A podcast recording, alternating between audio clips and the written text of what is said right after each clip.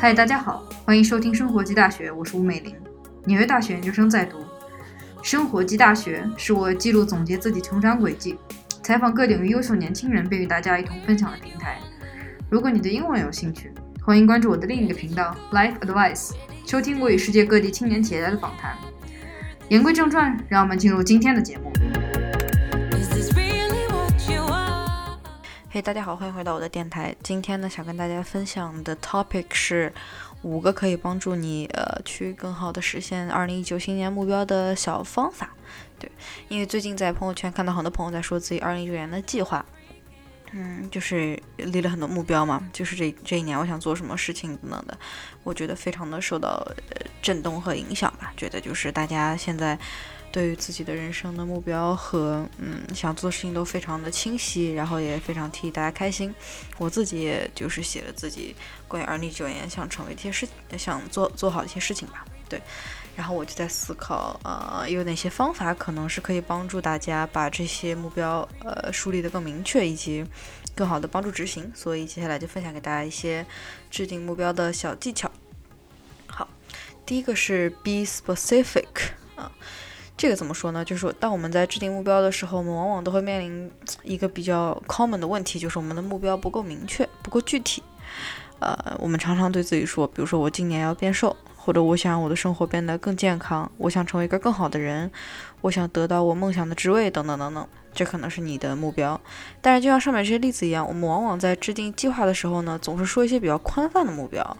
而且我相信，应该有很多同学像我一样，会有一天兴致勃勃地拿出一张纸，然后写下我想完成的一人生的一百个梦想等等的，然后就不知道丢在哪里，以后就再也不会翻开看了。所以我就在想，当我们在制定目标的时候，要就是不仅要把我们想做什么写下来，而是要落实到每一件事情的每一步具体怎么做。比如说，你的新年目标是要变瘦，那我感觉很多人的新年目标都是这个，所以这应该是个很好的例子。所以我们就要思考，你做哪些事情、哪些举动可以最终达到变瘦的这个目标，而不是仅仅仅仅是说我就是要变瘦。那我想到的，比如说，可能在现实情况下，你一周可以去三次健身房，这三次呢，可能可能一次是你自己去，另外两次去参加一些团体的健身课程。还有比如说，在周末的时候，你可以在周日的晚上看一些瑜伽指导视频，并跟着做练习。然后努力让自己达到这些目标，不要落下任何一次的课程和锻炼，这就已经是一个非常好的开始。更进一步怎么做呢？更进一步，你要更加细化目标。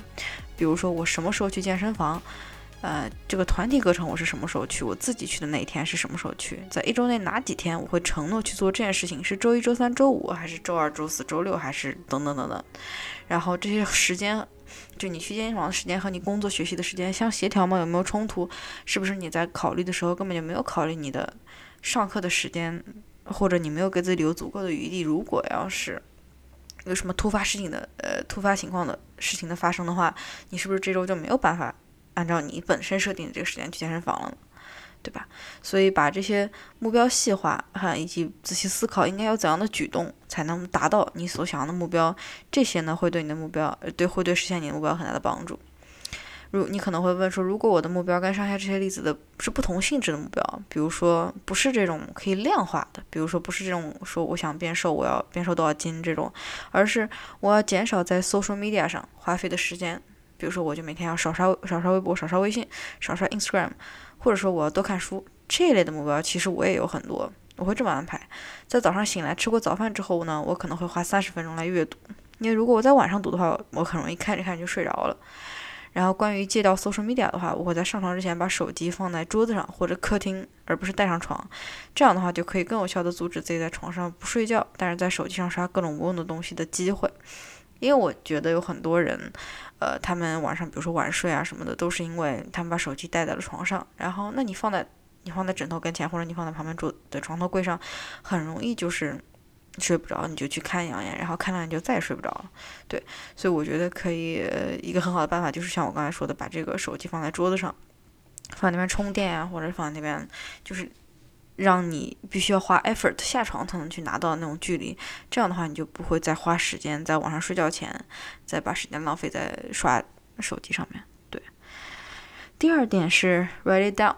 就是写下来。为了让你的目标更加的详细呢，你需要写下来。因为现在已经是一月中下旬了，可能你已经做了类似的举动，可能你已经在纸上写到写下了自己所想要达成的目标是什么什么。嗯，如果你还没有写，或者你觉得你写的还不够具体的话，那就翻出来，根据我上一条说的来写下你具体要如何执行。把目标写下来有什么好处呢？比如说回头看的时候，可以更清晰的看出哪些事情是自己做了的，哪些事情是没做的，让自己的是否行动了就比较一目了然。第二个的话就是 active writing。active writing 这个事儿是一个动用脑细胞来帮助记忆和暗示的好方法。之前我在 YouTube 上面就看到一个关于叫 active recall 的视频，就是说他是讲关于学习的啦，就是说他在复习的时候要怎么复习，就是呃先不去翻书，不去那种一遍一遍的翻书，而是先去回忆，在一张纸上写下来他所记得的东西有哪些，画成那种结构式的呃图形或者是笔记等等的，然后再去回头再跟书本上去对照，哪些东西是。写对的，哪东哪些东西是没有写对的，这样的话就是，呃，可以很明显的看到，就是你哪些事情是不记得了的。但如果你直接去翻书的话，可能就是你只是在翻看，你根本就没有去发现说那些东西是原本就知道的或者不知道的。所以说，这个 active writing 是，呃，actively 的在脑海中调取相关的知识。来将目标更加深入的印刻在记忆里，所以说把你的目标写下来，能更利于帮助你在脑海中加深你对目标的理解和记忆。对，然后第三点是 be realistic。如果你今年给自己设定目标是健身，比如说，但是你已经很久很久很久没有去过健身房了，那你在设置目标的时候就不应该给自己设置类似于每周去六次健身房，每次一点五个小时这样的目标，因为这样的事情永远都不会发生，因为。就是你不可能在很短的时间内一下子让你的身身体去有这种这么强烈的呃运动，这样的话，其实你对自己是根本是不现实的这种目标。所以说，在设定目标的时候，你要考虑现实情况，而且对自己要诚实。我在设定目标的时候呢，就喜欢设定一些比较高期待的目标，但是有没有高到说我完全做不到的那种目标？比如说，我想在今年年底学会一到两个基本的编程语言，可以解决基础的编程问题。这是一个对我来说很高的目标，因为我完全不会编程。但是这又不是一个非常难的目标，类似于我要在一年内精通所有的编程语言，而且达到专业水平，这绝对是不可能的事情，因为我自己还有呃本身的专业要上，等等等等。再比如说，如果我给自己的目标是我要每周看一本书。但是现实的话说，这根本就不可能，因为我现在一年，因为我本身就看书对我来说就不是一个习惯，因为看书也不是我获取知识的主要来源，我比较喜欢听 podcast 或者看视频，所以说如果让我突然开始每周都看一本书，那我肯定要牺牲生活中很多别的事情的时间，那这些事情可能是我不愿意牺牲的，那可能去一周看一本书这个计划对我来说就是非常不现实的，可能我会设置，比如说一个月看最少看一本，如果有时间的话看两本。的这种这种目标，所以说设置目标是为了自己完成，而不是为了说给别人看。所以设置一个对自己比较现实的目标，会有利于自己去完成它。第四点是 break it down，这又是一个很好的办法。就像我之前提到的，你的目标要 specific，就是说具体一样，把你的目标 break it down 到不同的分类也是非常相当相当有效的。比如说我把我的目标分成了个人目标和工作目标，那我还有等等等等其他的目标。在个人目标这个分类下呢，我会考虑精神健康方面。Mental health，对吧？然后身体的健康，然后跟别人亲密关系，等等等等的。在工作目标下，我会思考说我的实习找工作，我的 podcast 要怎么做，我的公众号要写什么内容，在专业方面我要学习什么知识。这样的话就可以帮助我的大脑更有效的分类信息，更容易理解说我在接下来，呃这几天或者这几个小时我要做什么，优化做事情的顺序和优先级，最终达到更加高效的目的。可是，如果你觉得把自己的目标像我这样区分的话不是很合适的话，那请找一个你自己的方式去把你的目标 break down。因为我非常理解的是，每个人大脑是都是不一样的嘛，然后每个人都有自己的做事方式，可能对你来说分成个人和生活，呃，个人和工作就不是很科学，因为可能你的生活中的那些 part 就不是这两个 part，所以没有比谁比谁的更好，更重最重要的是找到自己的方式。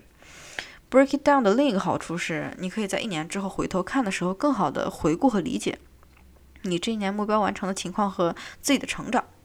因为我刚才提到了，就是 break it down to different categories 嘛，那你不一定是非要 break it down to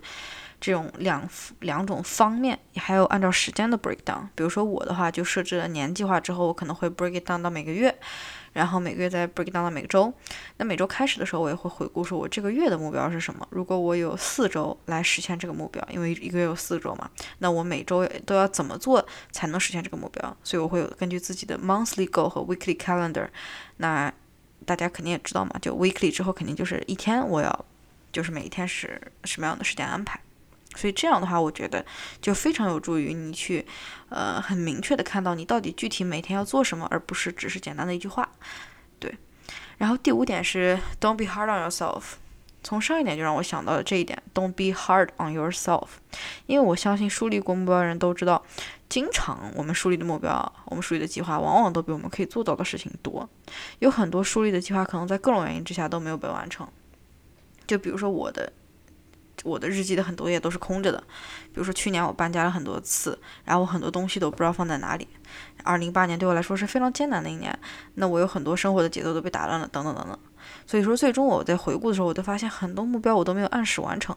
但是意外的是，有很多预比就是有很多比预先计划完成了的事情，呃，有很多创新的东西是我本身在计划的时候没有想到的。所以我就在想说，不要觉得因为现在是新的一年，所以你很简单就觉得你能够去保质保量的完成你新的所有的目标，或者对自己的的过分的要求的高，设定很多很多目标去完成。因为每次我们会有一个新的阶段或者新的一年的时候，我们都会有很多。新的想法嘛，就可能会觉得我一定要做这个事情，做那个事情。但有时候有些事情就是可以完成的，你可能付出努力，你就是可以达到的。但是有很多事情是没有办法做成的，就是人生有很多机缘巧合，因为这就是我们人生的常态嘛。所以说，你应该就是作为我们自己来说，你应该多去看那些你已经做到的事情，因为你应该对你自己已经做到的事情感到骄傲，然后再去专注于那些你还没有做完的事情，继续努力，像那些做完的事情一样去 put 自己的 effort。对吧？然后，因为如果你对自己太苛刻的话，只会让所有的事情都变得更难。因为你的你的精力会会专注于那些难和那些高要求上，而不是真正的去做那件事情上。我举个自己，我举个自己的例子，比如说我给自己二零一九年有两个非常重大的目标。第一个是我希望自己有更多单纯放松的时间，因为我自己本身对自己的。时间的安排非常的满嘛，有很多时候我可能觉得在放松，但其实我还在听 podcast，我的脑子还在运转。那其实这样的话并没有起到真正的放松。所以说，对于这个目标，我更量化的一点就是说，比如说我每周会让自己有一整天的时间是休息的，那这一天跟工作和学习都完全无关。第二个是我我想要自己更加感恩，少去抱怨现实，然后更多从自身去寻找解决事情的方案。假如说我在这一年之后回顾的时候，我发现我除了这两件事以外的所有事情都没有做好，那对我来说也完全没关系，我会非常非常的开心，因为这两件事是我最看重的两件事情，比其他事情都重要的多，所以完成这两件事的意义带给我的意义比去完成其他所有事情都重要的多。对，所以呢，这就是我想跟大家分享的五点，呃，去帮助你实现二零一九年新年计划的小目标，希望这些 tips 能够帮助到大家。所以你的新年目标都是什么呢？你有哪些实现新年目标的好方法呢？可以在留言分享给我，然后我也会呃去，我都会认真去看去和回复大家。然后如果大家有兴趣的话，可以关注我的微信公众号 Salt and Pepper 盐和胡椒，英文 Salt and Pepper 盐和胡椒来呃与我取得联系。那我们下次再见。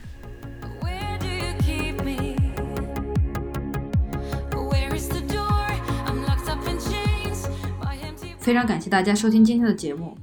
我一直都相信温故而知新，这也是我贯穿在过去几年的学习生活中不断回顾的成长理念。同时，怀着对于分享和助人成长的极大热忱，也希望这些在我成长路上发生的事和学习到的知识能对你有一些的帮助。如果你有兴趣了解更多关于我成长的故事，或者出国留学、海外实习体验、英语学习、市场营销、数据分析等知识，欢迎关注我的频道。同时，欢迎搜索微信公众号 “salt and pepper” 盐和胡椒，“salt and pepper” 盐和胡椒，或者可以给我发邮件，美玲五二零一七 at 幺六三点 com，m e i l i n g w u 二零一七 at 幺六三点 com 与我取得联系。再次感谢大家的收听，祝你一切顺利，活成自己想成为的模样。